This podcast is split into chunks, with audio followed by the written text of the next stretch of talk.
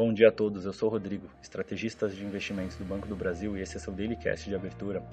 Hoje é terça-feira, 26 de dezembro de 2023 e o dia se inicia com as atenções voltadas para a divulgação do Boletim Focus pelo Banco Central em dia de possível baixa liquidez nos mercados abertos ao redor do mundo. Nos Estados Unidos, futuros atrelados aos principais índices acionários de Nova York voltam no feriado de Natal com ganhos moderados nessa manhã. No começo da última semana do ano, os próximos dias devem ser marcados por liquidez esvaziada diante de uma agenda econômica sem muitos destaques.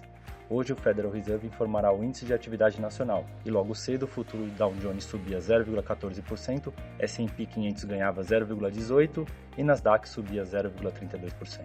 Os contratos futuros de petróleo perderam força e agora apresentam sinal negativo, embora ainda com perdas modestas. Investidores observam as tensões no Oriente Médio, mas a liquidez enxuta tende a amplificar movimentos no começo de uma semana que será marcada por uma agenda econômica esvaziada.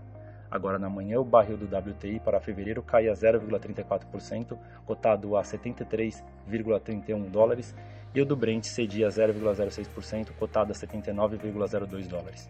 Na Europa, com agenda praticamente nula também nessa semana, o feriado de Natal ainda deixa mercados fechados no Reino Unido, na Espanha, na França, na Itália, na Alemanha, entre outros países.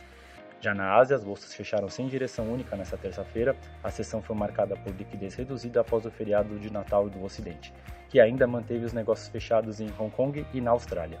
Na China, o índice de referência em Xangai caiu 0,68% a 2.899 pontos.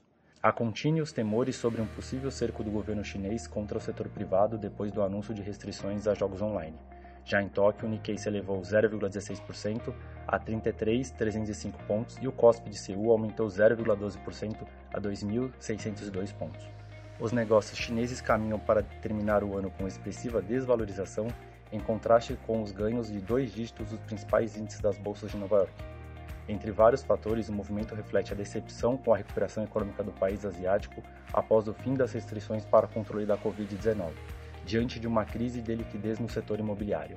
E no Brasil teremos divulgação do IPCS de dezembro, do Índice Nacional da Construção Civil e da sondagem da construção pela FGV. O mercado também aproveita para avaliar o boletim foco semanal do Banco Central, enquanto o Ibovespa continua firme seguindo cotado a mais de 132 mil pontos. É isso, ficamos por aqui, uma ótima semana a todos e até a próxima!